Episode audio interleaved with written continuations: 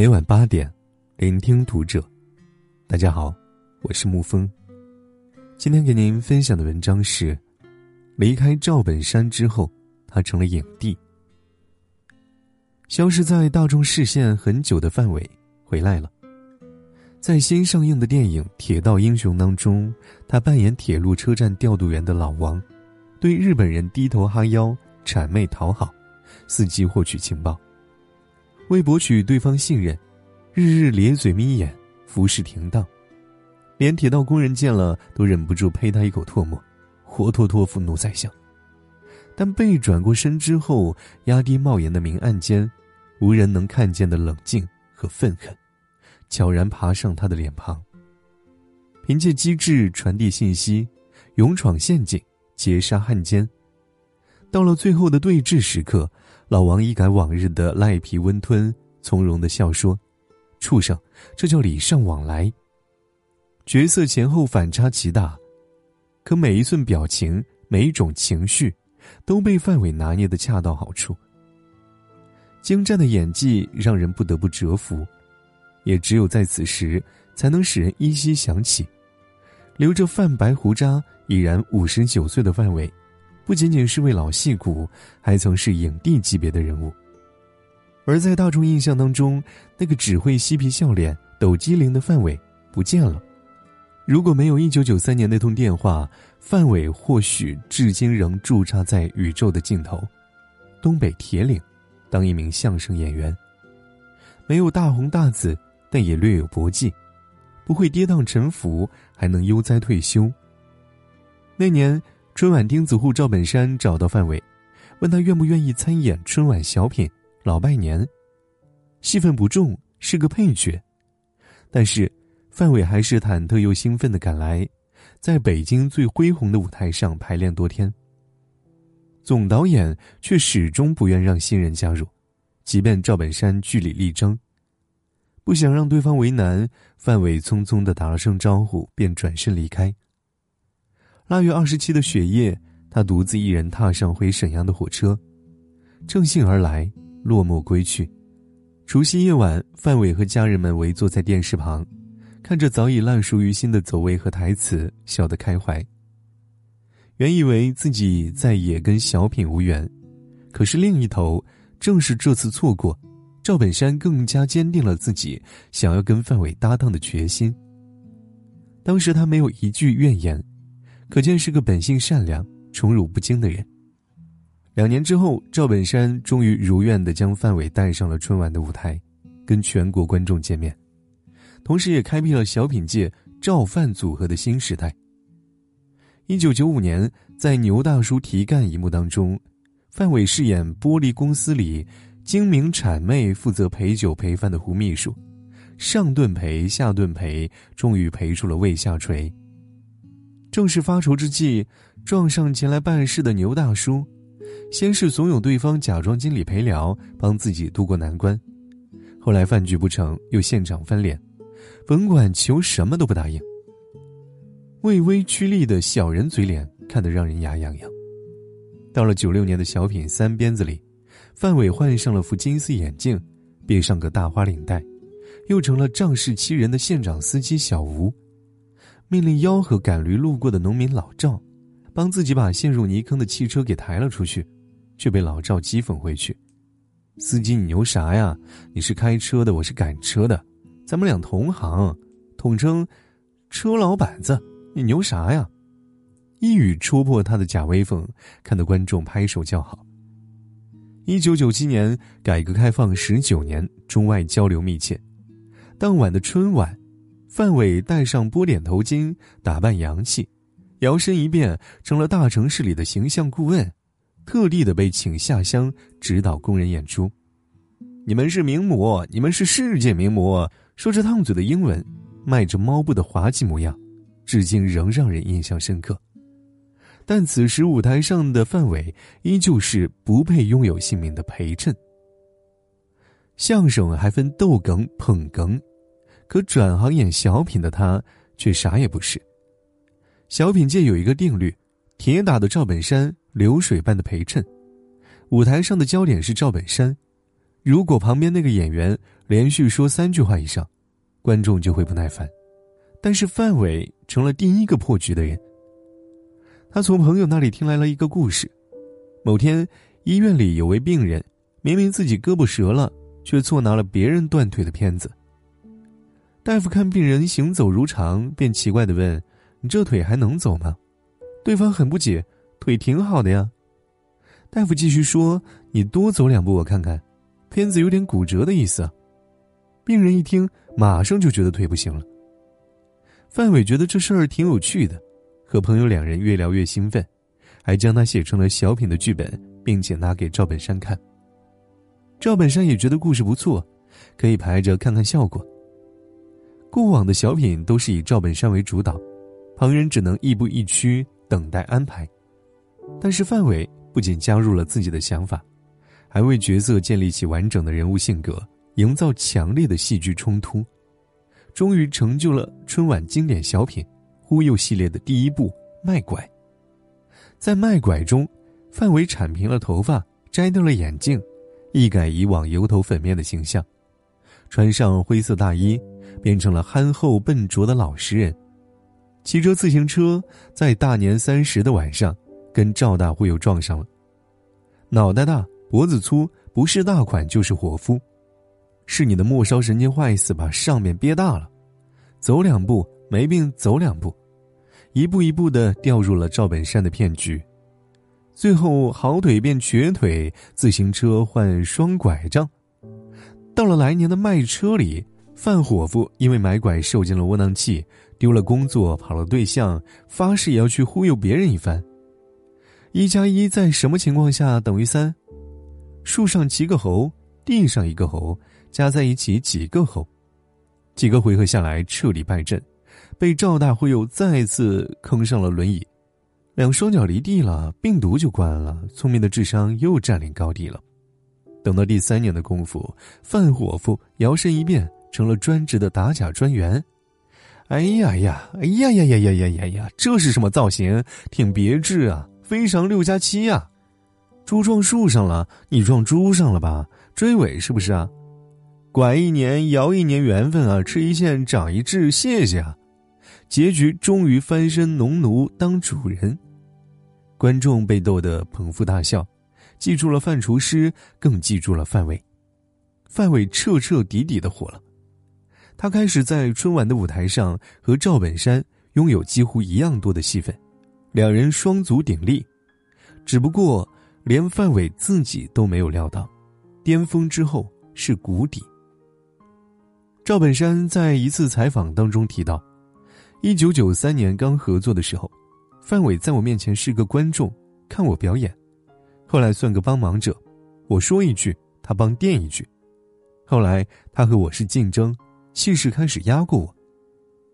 二零零五年演完《忽悠》系列的最后一部《功夫》，范伟向赵本山提出，不想再上春晚了，让他找别人来搭档，外界一片哗然。纷纷猜测两个人决裂不和。多年以后，范伟坦白，其实是自己一年比一年发怵，压力太大，熬不过去了。一个人的人生走向，往往藏于他的性格当中。一九六二年，范伟出生在辽宁沈阳，和爽朗豪迈、直来直往、大口吃肉喝酒的东北汉子不同，范伟天生腼腆，不爱说话，心思也细腻。跟舞台上给观众看到那副大大咧咧、满嘴跑火车的角色截然相反。一到社交场合，遇到人多的地方，就会忍不住紧张，浑身冒冷汗。这可能也和他小时候的经历有关。以前家里条件不好，范伟一家五口人只能挤在棚户区一间四十多平米的小屋里，生计艰难，父母总是吵架，小小年纪。他便学会了看父母的脸色。我对所有人的情绪特别敏感，一回家看到爸妈高兴，心里就踏实；看到爸妈脸色有点阴，我的心就砰砰跳。十六岁那年，范伟被父母送去了曲艺院，拜相声名家陈连仲为师，好让他日后也能有谋生的活计。陈连仲看着眼前一头磕在地上的年轻小伙，笨拙中带着份诚恳。可是，一张嘴却是满口郊区土话，平翘舌不分，连师傅都喊不利索。他只能叹气道：“孩子，你条件一般，我尽量教你。”范伟自知不能令师傅满意，也不比同门师兄弟优秀，在团里总表现得谨小慎微，暗地里下更多的功夫，把相声段子字字句句给背下来，这才在三十一岁那年在相声节上拿下了一等奖。本以为扬眉吐气之后人会变得活泛些，但是范伟拘谨的性子仿佛已经定型。有朋友指望他能够在饭局上活跃气氛，可是离开了角色，范伟就会涨红了脸，半天也说不出句话。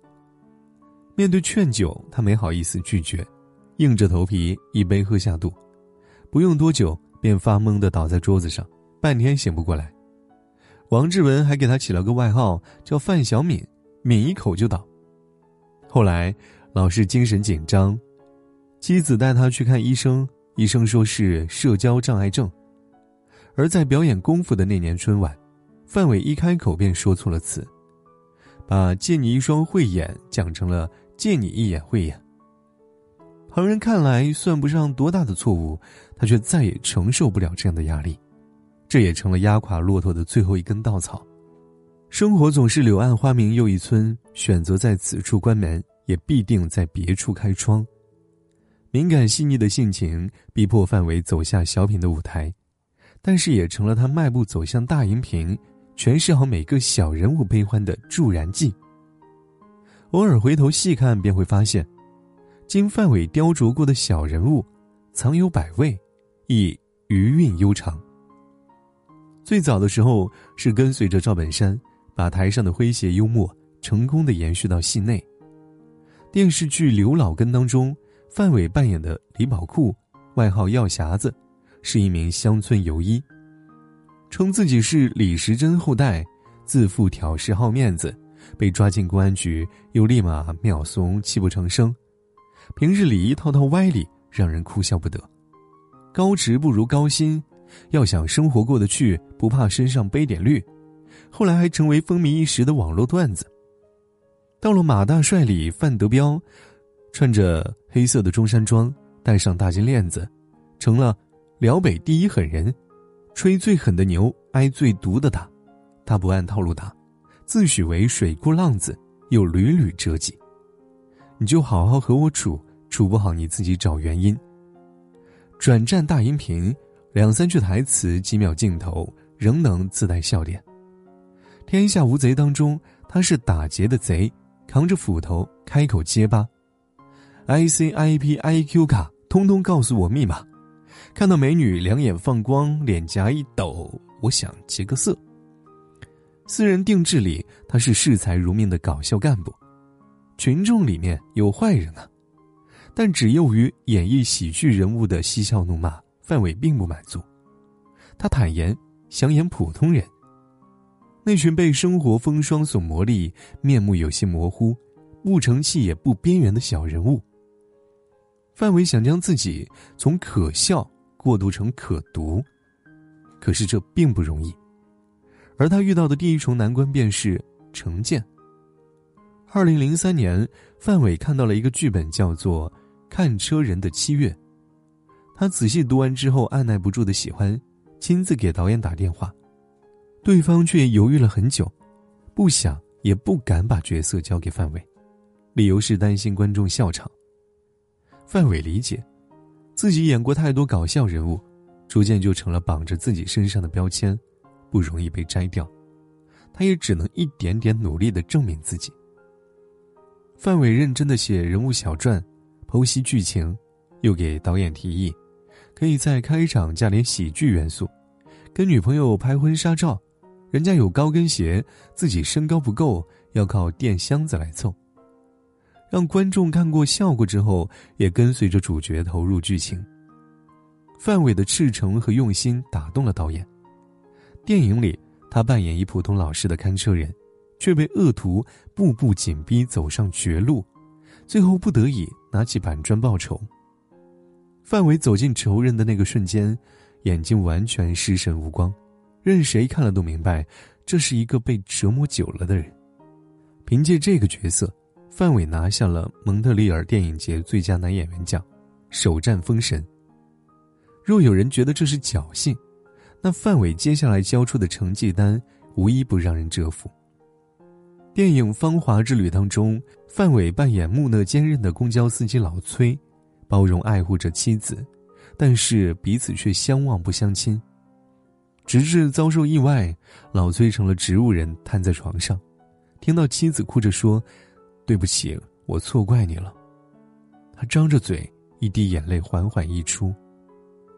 范伟说：“我感觉眼泪流出来的那一刹那，是我2006年最快乐的一个瞬间。”到了耳朵大有福，他又成了被迫提前下岗的王抗美，退休金少了一半，又撞上妻子重病。但生活还要继续。保温壶里用鱼汤泡好了面，拿去给妻子吃完，回头自己又夹起鱼骨，反复搓个干净。没有多余的一句话，生活的辛酸尽数体现。都说市井小人物最难演，不能靠戏剧冲突表现性格，只能用无数个微乎其微的细节、表情、动作还原人物。快乐是茶余饭后的快乐。痛苦，也是家长里短的痛苦。但是范伟总能够诠释的入木三分。二零一六年，范伟凭借片子《不成问题的问题》一举拿下金马影帝。这部电影出自老舍原著，讲的是中国人生活当中的人情世故。范伟饰演的是冠会左右逢源的农场主丁务员，明明不懂经营，农场一天比一天衰败。丁主任却仍得到所有人的称赞，只因为他常挂在嘴边那句“不成问题”。影片是黑白的，最微妙的一幕便是丁主任对着镜子微笑的练习请安：“三太太，农场的肥鸡肥鸭给您放厨房里了。”随后表情垮掉，深深的叹一口气，慢慢的走出门外。最懂得顺应人情的人，同时也被人情所束缚。当年范伟得奖，但是几乎所有人的目光都聚焦在马思纯和周冬雨双马影后身上。他再次凭借演技获得了肯定，却依旧无人在意。范伟曾经说过，希望人们忘掉过去，忘掉演喜剧的范伟。但如今 B 站上关于他的视频，热度最高的依旧是春晚小品里的范伙夫，马大帅里的狠人德彪。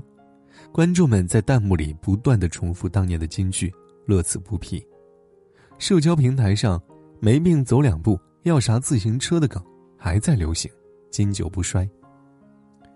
而至于范伟，依旧和他的小人物，沉默的站在背后。好了，今天的文章就给您分享到这儿。喜欢这篇文章的话，可以在文字下方点上一个再看，或者。将其分享到朋友圈。晚安，亲爱的朋友们。